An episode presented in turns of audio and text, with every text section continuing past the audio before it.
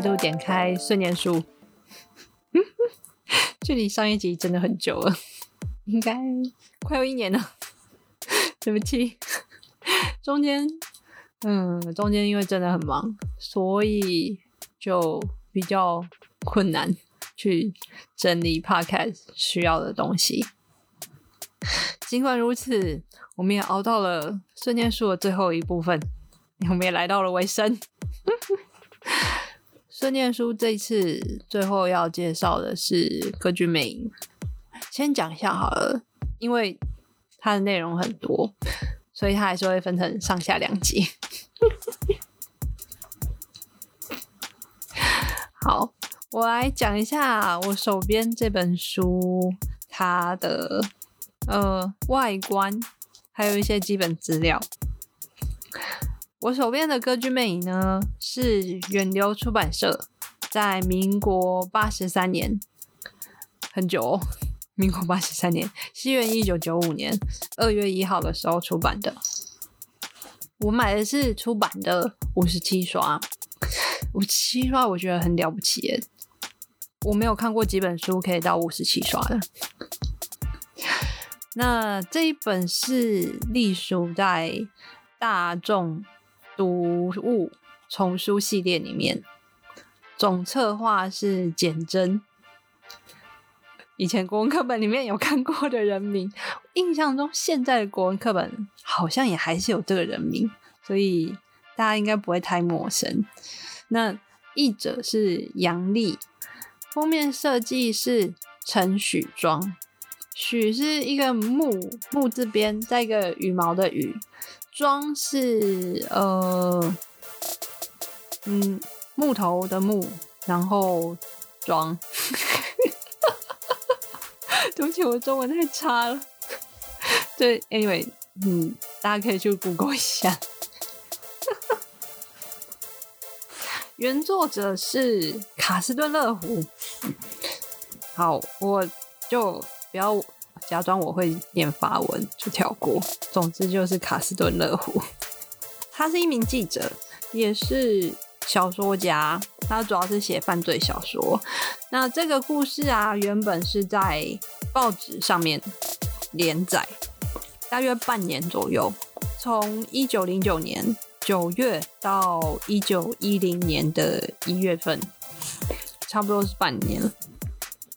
接着在呃，一九一零年的三月的时候，他们把所有的稿子整理起来，集结成书出版。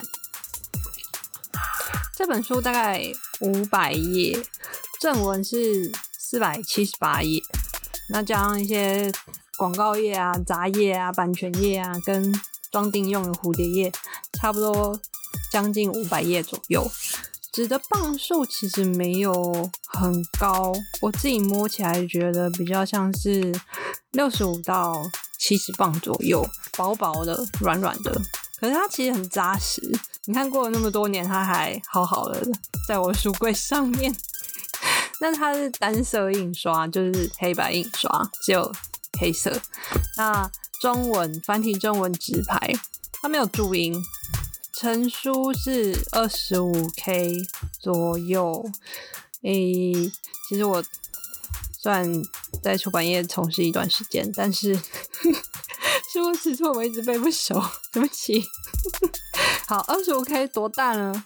我量一下，宽大约十五公分，十四点八，嗯，大概十四点八，十五公分左右，高是。二十一，二十一公分上下，二十一公分左右，大约是这样子的尺寸。嗯，如果说哦，它比 iPad Air 4还要再小一点，但是 iPad Mini 的 size 吧，我猜我因为我没有那个，所以我不确定它是不是长得差不多。大家可以比比看。Anyway，它拿起来其实很轻哦。它算有五百页，可是它拿起来的重量比我的 iPad Air 4还要轻，轻很多。我觉得这是一件非常不可思议的事情。呃，它的装订，装订我觉得会是穿线胶装。那从它的切口可以看到它的书背的地方，书背那边其实看得到呃粘合用的那个胶，而且还会有一台一台的纸。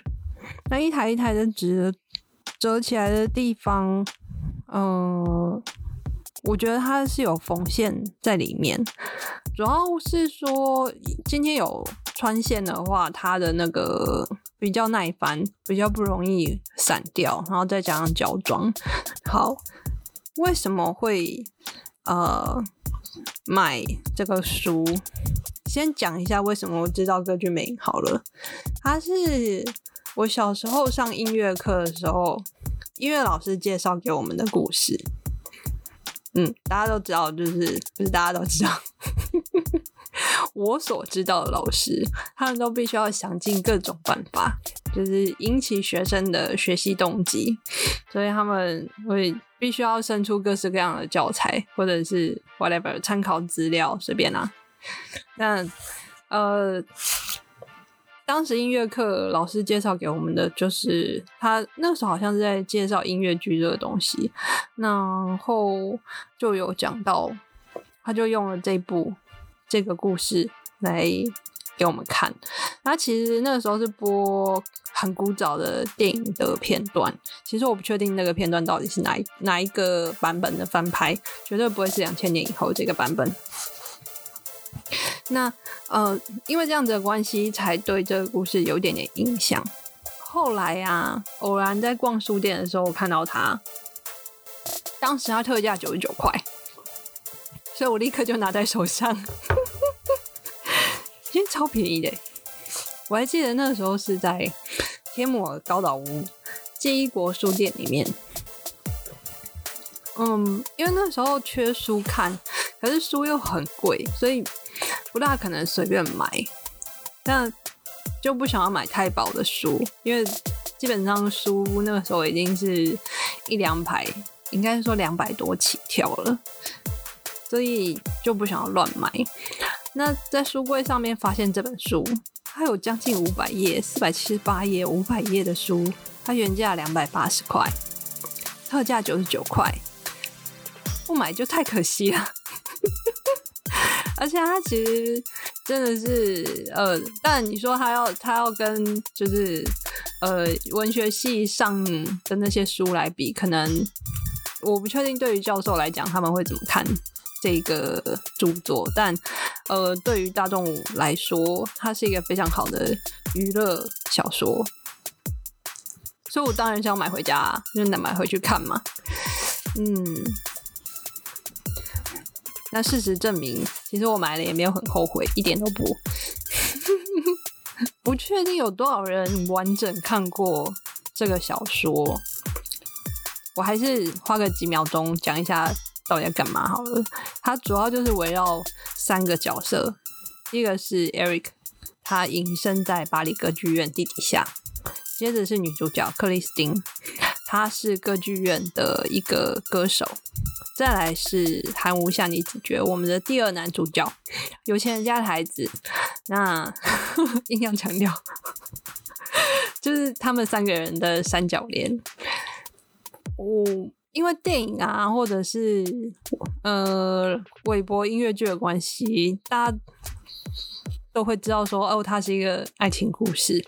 对，它是一个爱情故事，没错。可是它其实有一大半的篇幅啊，是比较走悬疑、惊悚跟冒险的风格。所以整体来说，它不是那么单薄啊。我自己觉得它内容很丰富，因为这样，所以其实。我还蛮推荐大家去找来看的，尤其是没有看过的人，可以的话，请你去找书。你就算买不起，你可以去图书馆借，或者你这如果真的很懒的话，你就找一下电影来看一下好了吧。虽然可能也没有到一个非常完美的翻拍版本，anyway 就凑合一下可以的。那我就几个。重要的角色，主要角色来介绍一下。关于里面出现的角色啊，其实很多。从我小时候看的时候，最大的障碍我小时候看的时候，最大的障碍就是人名太多了。我那时候看的的感想是，怎么跟《红楼梦》一样，人名这么多？我被搞得很烦。尽管说，呃，重新再看的时候才发现说，哎，他们虽然都出现，只是不是那么重要，因为关键就是在那几个人身上而已啦。好，主要角色其实不超过五个，呃，是叙述者 （narrator），就是整理整个事件来龙去脉的人，然后把它写成一个类似报告书的著作给大家。接着是 Eric，Eric 就是 Eric，我们的剧院之鬼，就是我们的主角，还有波斯人。在故事里面又称大洛加，那还有克里斯汀戴伊，我们的第一女主角。再来是汉乌夏尼子爵，我不确定其他的翻译版本是怎么翻这个名字，但远流的这个版本是念是翻成汉乌夏尼子爵。主要角色是这几个，其他人都是配角。就是呃铺陈用的功能。首先讲到 Eric 剧院之鬼，呃，大家对他的印象应该比较明显就是一个悲剧性的人物。那知道他长得很丑，的脸部畸形。原著其实有稍微讲一下他的身世，他是。巴黎人，他是法国人，来自卢昂。那他的父亲其实是一个建筑工人，英文是用 mason，我好像看到法文也是用 mason。那 mason 的话是呃翻成水泥匠或者是建筑工人，所以不管是哪一个，他其实是对于建筑。做房盖房子，从小就有一点点概念，因为毕竟爸爸是在做这个的。可是因为他畸形的外观啊，他从小就是爹不疼娘不爱，没有人要他。也因为这样子的关系，他后来离开了家，那加入了马戏团，跟着马戏团到处跑。还有去过，就是跑遍整个欧洲，甚至有到亚洲来。那后来在波西米亚学艺术、学魔术。那在外面流浪的这个过程里面，其实就是东学西学啦。所以马戏团里面一些杂耍技艺啊，根本难不倒他啊，魔术啊，音乐啊。这些东西对他来讲都是小 case，那盖房子、建筑这种东西对他来说更不是一个困难。因为这样子的关系，他本身是多才多艺的人，因此而成了名人。后来在波斯的时候啊，他受到皇室的召见进宫，而且受到重用，皇室人聘请他打造各式各样 虐待人。Anyway，反正就是欺负人用的迷宫陷阱啦。呃，就是，总之就是让他们在死之前还要过得很不好这样子，或者是可以让人来去自如却不会被发现的那种密室或者是暗门之类的。那他其实很成功，因为皇室很喜欢他做出来的作品。也可是也因为这样子的关系，他真的太厉害了，所以波斯王对他有点害怕，就下令要灭口相关的人员，包括 Eric 本人。我觉得这边跟那个希腊神话里面的戴德拉斯有一点点像。因为委托戴拉斯盖迷宫的那个国王啊，他害怕迷宫被破解，所以呢，就把戴拉斯跟他儿子关在迷宫里面。我在猜，就是波斯王对于 Eric 可能有类似的顾虑，才决定说我要把相关的人全部杀掉。那 Eric 当然很幸运的逃走了。那转辗转去了苏丹，在苏丹那边呢，他其实也同样受到呃国王的重用，那打造各式各样的神秘暗门跟迷宫。可是很晒的就是他还是一样受到同样的命运，就是黄世仁觉得他是一个危险人物，又要杀他，他不得不又再度逃跑。那最后才回到巴黎。那那个时候，我猜他也许已经是有种生无可恋的感觉。他原本只是打算低调去当一个建筑工人过活，好死不死啊，他却接到那个巴黎歌剧院的工程这个案子，也因此就再度燃起他的建筑魂。那他在巴黎歌剧院的地下打造自己的迷宫，没有人知道那边到底要怎么进出，只有他。那他住的地方，在地底下住的地方，在书里面是称为湖滨小屋。那周围都是湖泊、跟迷宫、跟陷阱，所以不小心闯进去的人，基本上如果没有他的帮忙，或者说没有他解开机关的话，是没有办法活着出来的。我觉得这这还蛮厉害的，其实。那以个性上面来讲，嗯。呃，单就他跟克里斯汀相处的状况，那很显然就是一个为爱不择手段的人。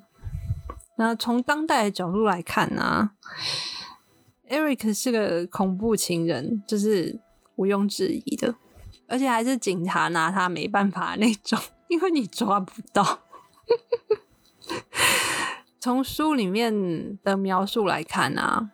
Eric 除非必要，他不会出去，他不会外出，而且就算外出的话，他也知道怎么样去把自己的行踪藏起来，所以在大街上面一定是抓不到他。那真的要抓他的话，真的要抓他的话，大概只剩下就是把整个歌剧院包围起来，然后去等他出来。可是我觉得不可能。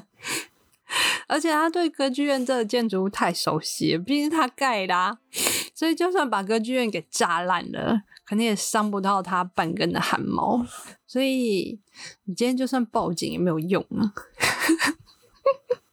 那我们扯到这里来，嗯，尽管故事里面其实克里斯汀他在跟艾瑞克呃互动的时候，就是。有一直不停的在强调说，呃，会爱他。可是 Eric 本身他应该就是半信半疑啊，毕竟他从小到达都没有人没有被善意对待过，所以他其实搞不好已经做好最坏的打算。他很清楚不会有人想要跟他这样子的人在一起。当像你子觉出现的时候啊，介入他跟克里斯汀之间。我猜他的疑心病就是炸了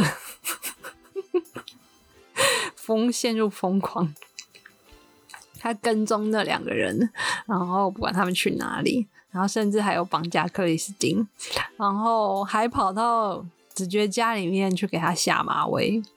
克里斯汀其实跟子爵说过，如果他不回到 Eric 身边，就会有很糟糕的事情发生。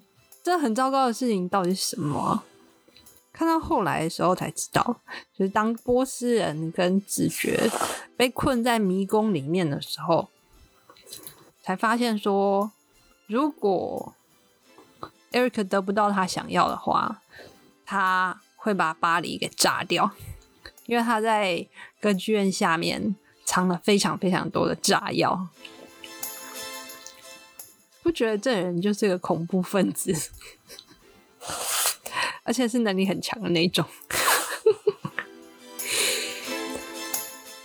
不过，如果知道 Eric 的过往的话，其实可以，其实有一点点可以理解他想要终结孤单的那种渴望。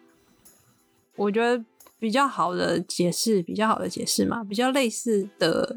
例子的话，应该像是《科学怪物》《科学怪人》里面那个 monster，他想要一个伴，有点类似。因为不管怎么样，很难找到一个伴，所以会希望，嗯，会希望吗？应该说会想要不择手段去找到一个可以陪自己走完这个人生的一个人。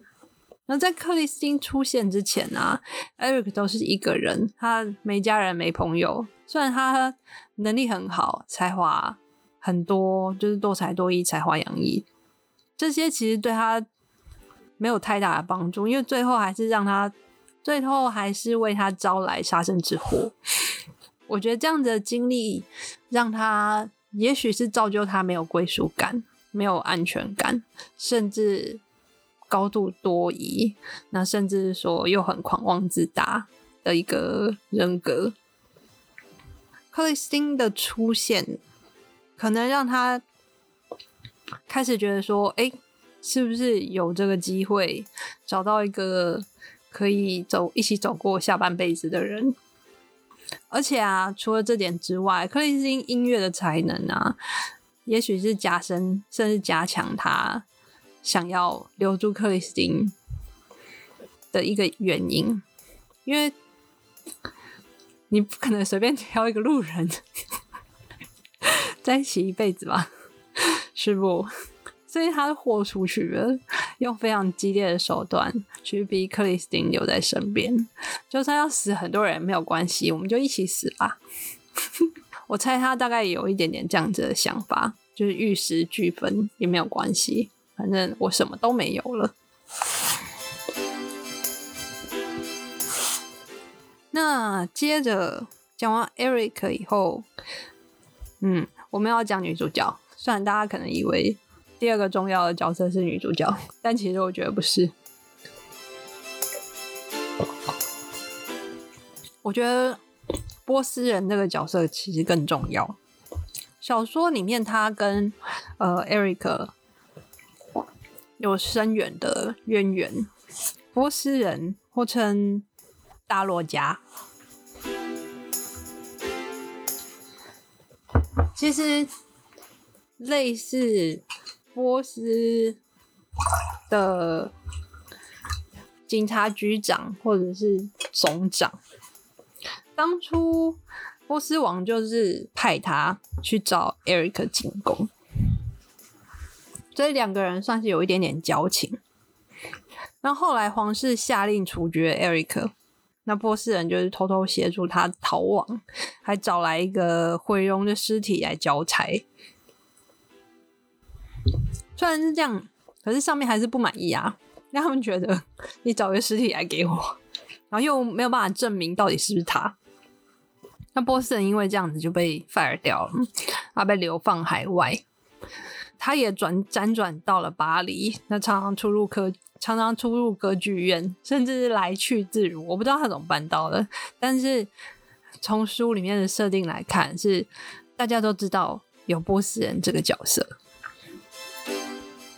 而且他就是对歌剧院非常非常的熟。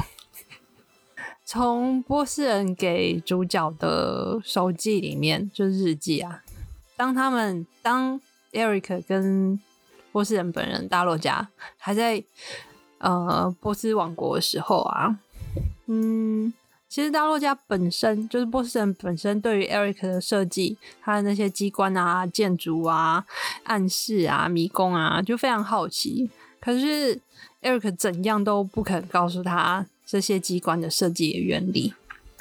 后来波斯人知道 Eric 在巴黎的时候，他自己就。偷偷的跟踪他，甚至是说试图硬闯地下的迷宫，那差点死掉。波斯人虽然欣赏 Eric，可是他其实没有办法认同 Eric 后来的作为。像比如说，故事里面其实就第一个出现的被害者就是机械组组长 Joseph，后来还有吊灯的事件。他希望 Eric 可以停止害人。可是后来又出现了那个克里斯汀的事情，所以他就想说不行，他就带着直觉去地下迷宫里面去找人。书里面呢，在描述 Eric 跟波斯人的互动的时候，我觉得还蛮有趣的。他们两个的关系，我觉得很难不好归类。你要说他们是朋友吗？可是其实书书里面的描述，我觉得有一点点剑拔弩张的感觉。对话的时候啊，可以看得出来他们认识了很久，可是你已经没有那种就是马吉好朋友的成分在里面，有一点点像是福尔摩斯跟那个莫教授、莫里亚蒂教授的感觉，或者是那个。Catch me if you can, Frank 跟 Carl 的那种对立的关系。而波斯人第一次到地下室迷宫、地下迷宫的时候，其实 Eric 只可以直接放了他不管，然后就让他死在那边。可是他没有那么做，所以我。我觉得就这一点来讲的话，我猜 Eric 对波斯人还是有一点点认同他，或者是至少把他看作是自己人的感觉，应该吧。后来，因为后来波斯人带着直觉闯入 Eric 的地下迷宫，这应该是彻头 彻底的踩到 Eric 的雷，所以 Eric 当。Eric 知道他们在里面的时候，他根本没有打算要去救救他们，就想说你就死吧。我想从这边其实看得出来，就是说 Eric 他对于人的信任吗，或者是对于人的情感，其实很薄弱。你要他要他要断，他是可以很果断的就断掉的那一种。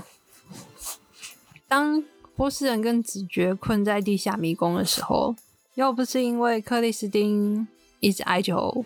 Eric，不然波斯人跟子爵根本不会活到后来。可是，在最后啊，Eric 在临终之前，还是有来找波斯人，把自己算是遗物吗？比较贵重的物品交给波斯人，而且请他帮忙登符文，还有给钱哦。我觉得这家伙其实很有趣。他甚至有钱，他有给钱。那如果没有波斯人呢？其实这个故事有很多没有补完的洞。波斯人在最后的时候有跟作者讲，就是他们当年呃的故事，还有交代一下 Eric 的身世。所以我觉得波斯人这个角色很重要。可是，在多数的翻拍作品里面，好像没有特别琢磨这个角色。我光 Eric 跟波士人的故事。我想应该可以拍个两个小时的外传没有问题，我还蛮想看的。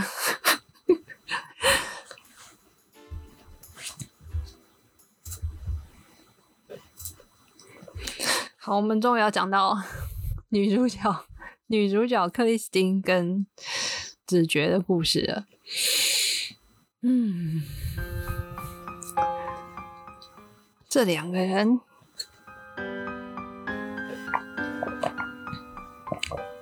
我有点想简单的带过，因为我小时候看的时候啊，觉得这两个人的故事真的蛮无聊的。我当时以为是我打开的方式错误，所以觉得嗯不怎么样。可是后来啊，现在就是因为这一次做 podcast 再重新看了一次，我还是觉得他们两个好烦。不知道，我觉得也许是我太世故，所以没有办法感受到他们之间的爱情有多壮烈或者凄美，whatever。只是因为他们两个真的是关键，没有他们两个的话，这个故事就出不来，所以没有办法 pass 掉。那就是因为他们两个纠缠不清啊，不然其实。克里斯汀他会跟着 Eric 变成歌剧的名伶，然后那夏尼子觉得他应该是就是默默的出海去，然后变成航海王这样子。好，两个人的纠葛要从小时候就开始讲。克里斯汀戴伊是瑞典人，他爸爸是具有音乐造诣的农人。那在呃妈妈过世以后啊。呃，戴伊爸爸就带着克里斯汀离家，在各个市集里面演奏奏唱。我突然觉得有点像是 在从小开始唱歌，然后帮家里赚钱的二姐。Anyway，呃，大一父女俩每年定期会在布列塔尼半岛那边的节庆活动上面表演。那，嗯，他们俩，嗯，爸爸演奏很棒，那再加上克里斯汀的歌声很美，所以父女俩就默默，不是默默。父女俩就渐渐的成名。那在这个时候，杰士才认识了每一年夏天都会来呃布列塔尼半岛的夏尼贵族这一家人。那韩屋夏尼子爵呢，他是呃法国的古老的贵族的一支。嗯，子爵的哥哥啊，因为他们两个年纪差距很大，所以。哥哥就是忙着要顾家里的事业，就请住在海边的亲戚啊代为照顾那个夏尼子爵。那在夏天的庆典上面啊，子爵看到戴衣父女俩的演出以后，就很喜欢嘛。那当然，戴衣父戴衣爸爸就受到呃贵族长辈长辈嘛，其实就是子爵的姑妈吧，我记得是姑妈还是姑姑。的邀请去教子爵音乐。由于克里斯汀跟子爵两个人年纪差不多，他们那时候就是两小无猜，所以夏天的时候可以开心的在布列塔尼东晃晃西晃晃，然后就省略。Anyway，待在布列塔尼的日子啊，因为在海边嘛，所以小子爵他觉得当船员啊、航海啊，好像很酷。那后来有机会获得参加船队出国，他也把握那个机会，就跟着跑出去了。一去就是好几年，所以小两口就分开了。小说看的够多的人，大概可以猜到，这样子的铺陈，势必就表示这两个人一定扯不完。我在整理、在思考这个故事内容的时候啊，其实。一直想到的是，一八四七年的那个咆哮山庄，那个也是主角从小开始就是纠缠不清的，而且是很惨，只是他的等级不太一样。咆哮山庄，我觉得看完以后需要一点经心理智商。歌剧魅影的娱乐性比较高，看完以后那个心理的阴影比较没有那么大。那后来。呃，两个人，克里斯汀跟子爵两个人在青少年时期的时候，又有机会再度碰面。可是因为时空距离，让两个人变得有点陌生。尽管还是相互喜欢啦，可是子爵他其实知道说，以他的身份来说，两个人就是门不当户不对，不可能在一起，就表现的有一点点距离感，让克里斯汀其实有点失望。那分开的时候，两个人闹得不是很开心。那克里斯汀他就决心要把重点，人生的重点放在音乐上面。可是当爸爸死了以后啊，他的人生真就真的只剩下音乐了。那他就，那他也很幸运的透过呃音乐这项才华进入呃学院念书，然后后来有通过歌剧院。团员的选拔，成为歌剧院的一员。尽管如此，他的表现其实还算就是普通啦。你要说他是绝世名伶，好像也还不至于。他那个时候就是不红，就是可以唱歌，但是也不算是说大红特红的那种。一直等到 Eric 出现，才让他的表现有着突破性的转变。那因为。在跟 Eric 相处的时候，一开始他其实看不见对方，所以他以为 Eric 是啊父亲在生前答应他会邀请来的音乐天使，加上 Eric 在歌唱上面的指导，确实让他变得非常的厉害，所以他会觉得说这个人绝对是音乐天使。然后故事到这边其实就顺顺的。如果这样子发展下去的话，大家就是可以各过各的，好好的过日子，好死不死啊！就是克里斯汀跟直觉再度在巴黎碰上，真的很晒，我只能这么说。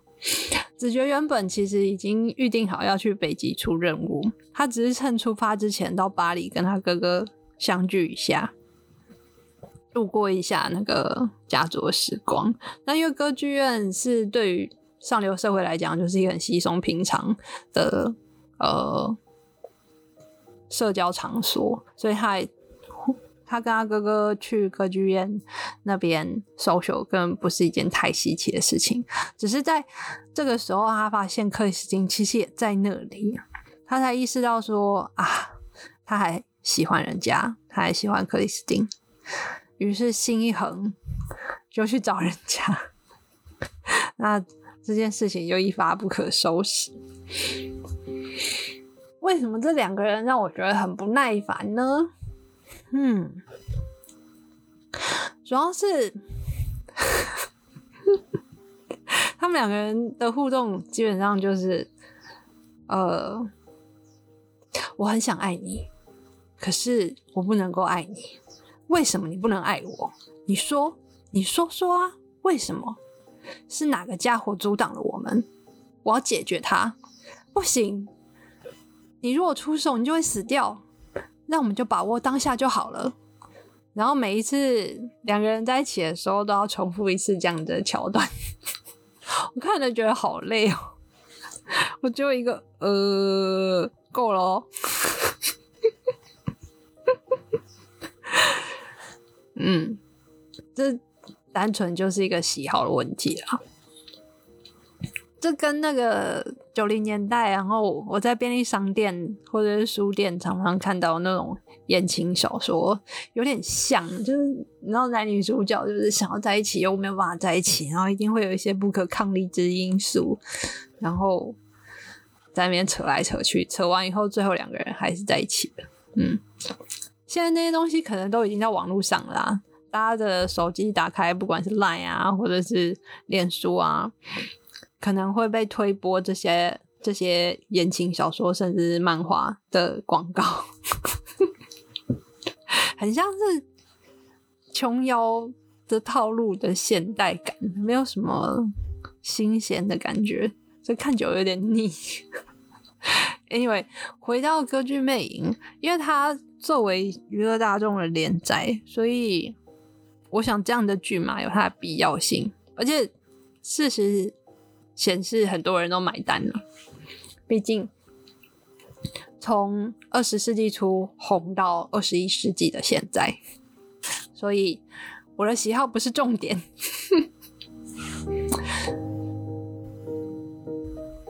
那原著啊，在描述这两个人的时候，其实写的还蛮好的。虽然小两口幽会的时候对话，他真的很烦，可是，在对话里面是逐渐揭露。Eric 这个人跟他给人的恐怖感，就功能上面来讲，其实是有它必要性的。嗯，那讲一下他们两个人相遇的时候好了，我真的觉得很扯。他们两个人第一次相遇的时候是在布列塔尼的市集上面，小子爵啊，在市集上。听克里斯汀唱歌，听得很入迷。后来到海边呐，克里斯汀的身上的披巾被大风吹走，然后就呀就大叫，然后子爵就自告奋勇说：“不要害怕，我去帮你捡。”然后不顾安危跳到海里面去，不觉得很浪漫吗？可是有些人会觉得说：“靠，要小孩子怎么跳进去？” 嗯。对，我不知道买单的人会有多少，但小时候我其实有买单，但是后来啊，可能是因为在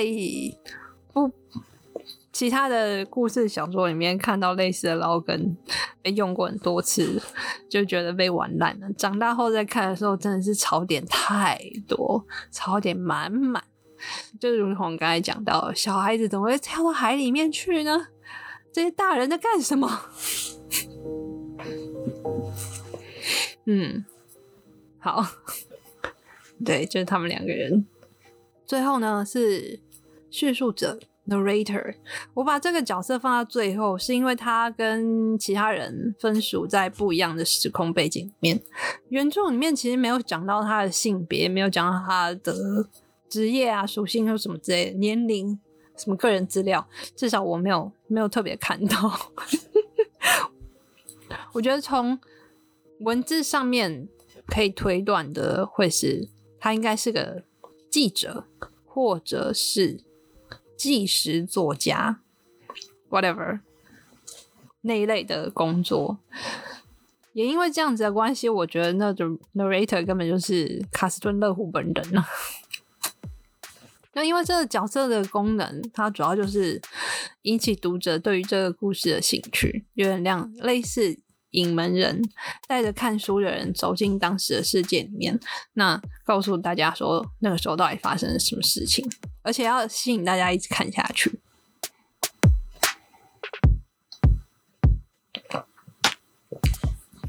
我觉得在这块上面，他其实做的还蛮好的。毕竟他的描述的方式其实很仔细，也很详尽。是，那当然他不会枯燥乏味。对于我来说。我觉得很像是跟着在厨师盆里面，《哈利波特》那个厨师盆里面去看一段段的回忆，那也很像是跟着那个 narrator 穿越时空到当时的巴黎，那站在歌剧院里面看着吊灯掉下来，或者是呃在湖滨小屋旁边，然后看着波斯人在水里面被 siren。在船上面被杀人抓住以后，让 Eric 现身去救他，或者是在最后，Narrator 到波斯人的家里面去听他说最后到底怎么了。没有 Narrator 叙述的话，这故事应该就就没有那么好看了，就变得非常普通跟平面了。尽管说 Eric。波斯人克里斯汀直觉跟 narrator 是《歌剧魅影》这个故事里面的主要人物。作者其实在描述其他角色的时候，他我觉得不算马虎，所以整个故事里面所有的角色都是有它的功能，都是不可或缺的，甚至包括在一开始就领便当的机械组组长。